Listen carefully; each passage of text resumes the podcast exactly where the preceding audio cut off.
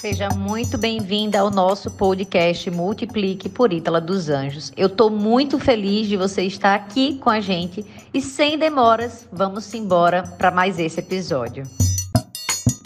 Análise do livro Os Segredos da Mente Milionária, do autor T. Hav Ecker. Estamos na parte 2 do livro, no arquivo de riqueza número 14. Eu sou Ítala dos Anjos e nesse arquivo de riqueza o autor nos propõe o seguinte: as pessoas ricas administram bem o seu dinheiro, as pessoas de mentalidade pobre administram mal o seu dinheiro. E ele já começa o seguinte: para escrever O Milionário Mora ao Lado, Thomas Stanley pesquisou milionários de toda a América do Norte. O livro mostra quem são eles e como fizeram fortuna. As suas lições podem ser resumidas numa única frase: os ricos sabem gerir as suas finanças. As pessoas ricas administram bem o seu dinheiro. As pessoas de mentalidade pobre, não. Essa frase, inclusive, já vem amarrar muito com o que ele estava falando no último arquivo. Já, já é muito em consonância, né? já está muito sintonizada com o último arquivo. E o autor continua. Talvez esse tema não tenha muito glamour, mas ele se resume a isso. O que distingue o sucesso do, do fracasso financeiro é a capacidade que a pessoa tem de administrar o, o próprio dinheiro. É simples, para controlar o dinheiro é necessário administrá-lo.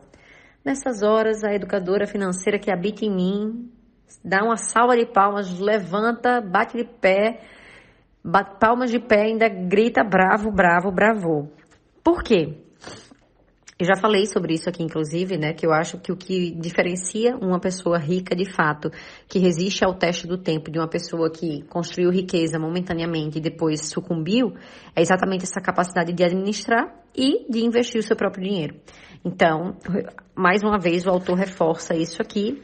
E a grande notícia feliz da sua vida é que eu estou nesse momento do seu lado para te ajudar com isso também. O autor continua. Os que se valem do argumento não têm o dinheiro suficiente para administrar, por sua vez, estão olhando pelo lado errado do, do telescópio.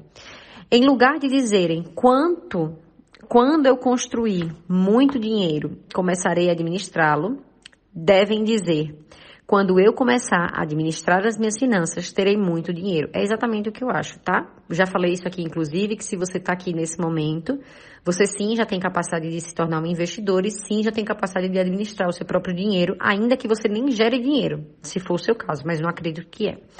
E a gente continua.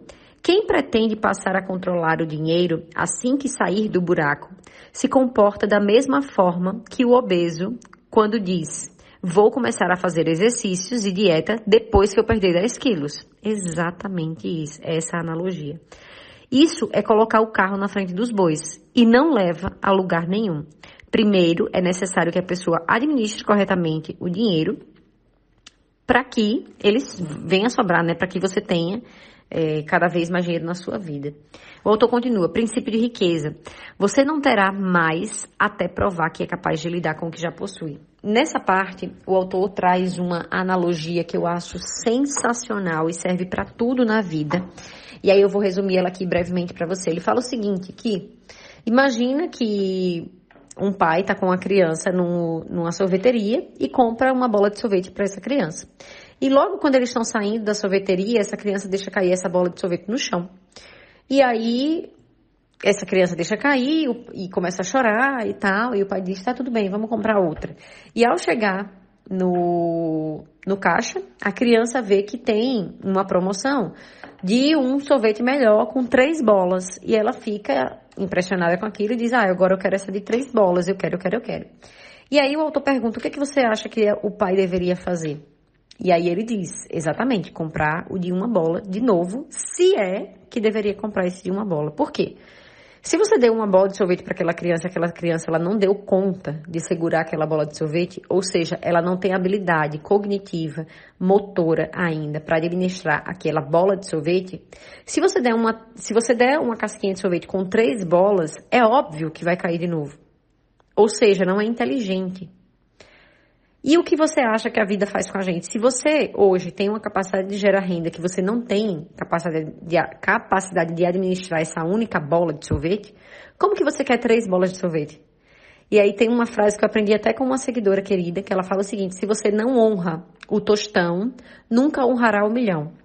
Ou seja, se você não consegue olhar para o dinheiro que você recebe hoje, administrá-lo e fazer o uso adequado dele, tanto para uso no dia a dia quanto para o seu futuro investindo esse dinheiro, certamente você não saberá o que fazer se você ganhar o dobro, se você gerar o triplo, se você gerar 10 vezes mais, se você gerar 100 vezes mais, mil vezes mais. Você não sabe administrar. Não adianta nada colocar dinheiro na sua mão porque você ainda não tem ferramenta para fazer esse dinheiro ficar na sua mão, para você usar bem esse dinheiro e para você multiplicar esse dinheiro. Então, aqui, ele fala, inclusive, se relacionando ao universo, né? Se você não tem capacidade de administrar o que você já tem, como que você quer que o universo te dê mais disso? Fica aí a questão para você. O autor continua. Antes de gerir uma grande fortuna, você precisa adquirir o hábito e a capacidade de, de administrar pouco dinheiro. Lembre-se, somos criaturas de hábitos. Portanto, o hábito de administrar o dinheiro é mais importante do que a quantidade de, dinhe de dinheiro que você tem. E aí o autor até, né, em outro ponto do livro anterior, ele falou: nós somos criaturas de hábitos. Existe o hábito de fazer e o hábito de não fazer. Ou seja, você hoje tem o hábito de não fazer a gestão do seu dinheiro, o planejamento do seu dinheiro, o investimento do seu dinheiro, né, a multiplicação do seu dinheiro.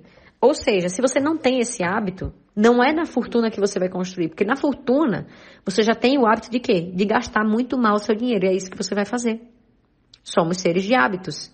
Você já tem o hábito de gastar descontroladamente, de não saber o que fazer com seu dinheiro, de não ter ferramenta interna para lidar com seu dinheiro, de ter um tutor para lidar com seu dinheiro. Você não, você não quer lidar e você transpõe isso para outra pessoa, né? Delega ou delarga isso para outra pessoa, porque você não quer sujar suas mãos, você quer que outra pessoa suje. Muito, muito altruísta isso. Se você não banca a si mesmo, alguém banca, não é verdade? Se você não administra o seu próprio dinheiro, alguém administra. Então, Será que você está merecendo mesmo mais dinheiro? Sério? o autor continua: princípio de riqueza. O hábito de administrar é mais importante do que a quantidade de dinheiro que você tem. E como eu já falei aqui, inclusive, sim, conheço muitas pessoas que geram muito dinheiro, mas vivem na pindaíba. Por quê? Exatamente por causa disso. O autor continua.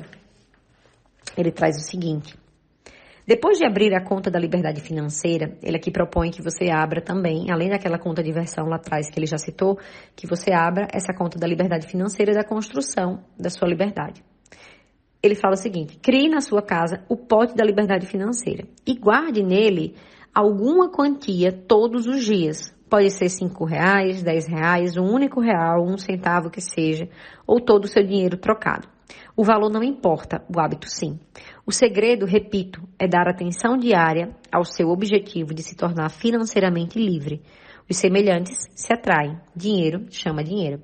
Deixe esse pote se tornar o seu imã, que atrai dinheiro. Faça com que ele traga para sua vida mais e mais riqueza e oportunidade de liberdade financeira. Eu tenho esse pote de dinheiro aqui em casa com moedas estrangeiras. Eu não coloco dinheiro ali todo dia, mas eu vejo todo dia esse pote.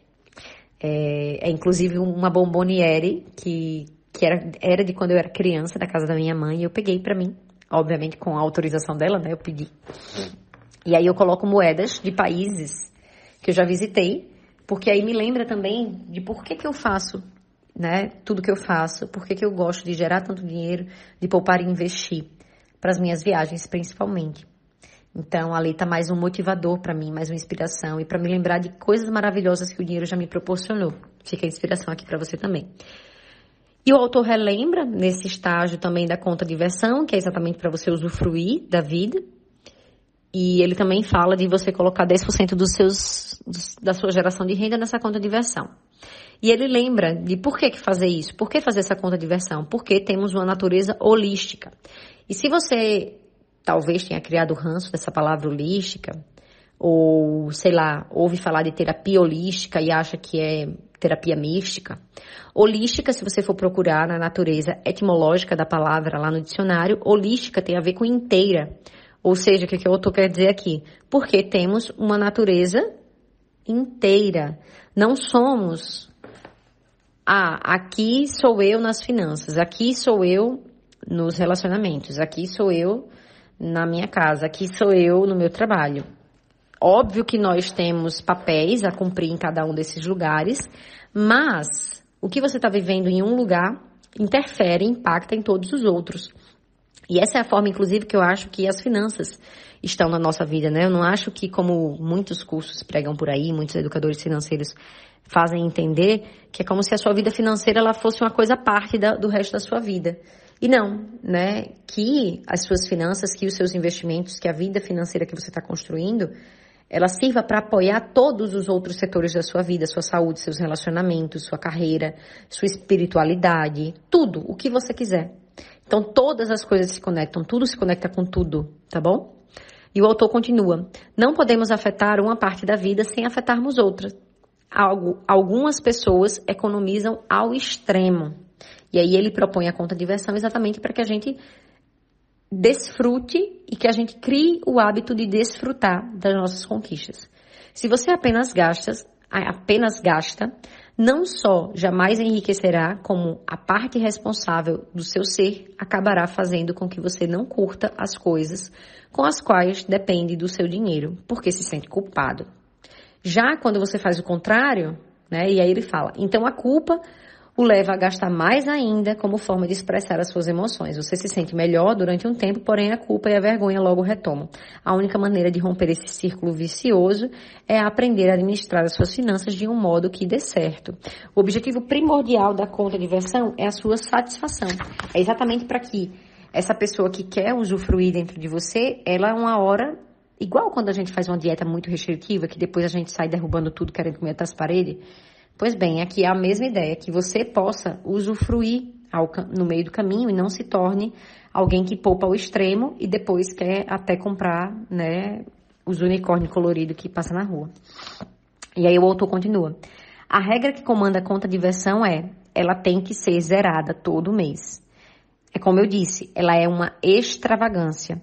Outras finalidades da conta de versão são fortalecer o seu músculo recebedor, e tornar mais divertida a administração do dinheiro. Aqui, inclusive, o autor traz uma forma de você administrar o seu orçamento mensal, que poderia ser 10% para conta poupança ou despesas de longo prazo, 10% para conta instrução financeira, 50% para conta das necessidades básicas e 10% para conta das doações, que é o restante da, das contas, né, que ele fala.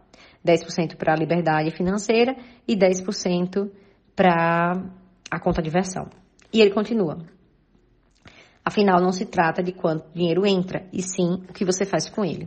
Ou você controla o seu dinheiro, ou ele o controlará. E aí, ele vem para fechar. Tudo se resume ao seguinte: ou você controla o seu dinheiro, ou ele controlará. Para controlar o dinheiro, você tem que administrá-lo.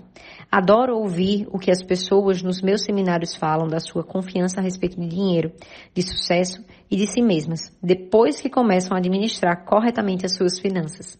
E o melhor de tudo é que essa confiança se transfere às outras áreas da vida, aumentando a sua felicidade e melhorando os seus relacionamentos e até a sua saúde.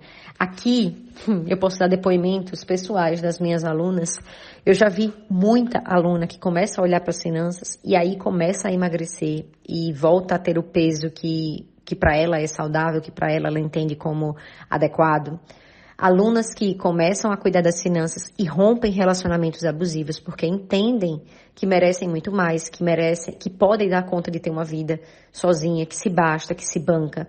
Alunas que também começam a estudar finanças e encontram um relacionamento amoroso do jeito que elas gostariam, do jeito que elas queriam, que já estavam desacreditadas, encontram um relacionamento amoroso.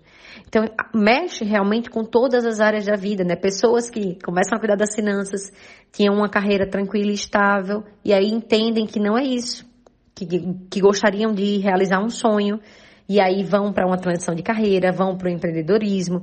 Pessoas que começam a cuidar das finanças entendem que querem fazer uma transição de vida, querem mudar de país, entendem que agora consegue dar conta. Então, realmente, se prepare, tá?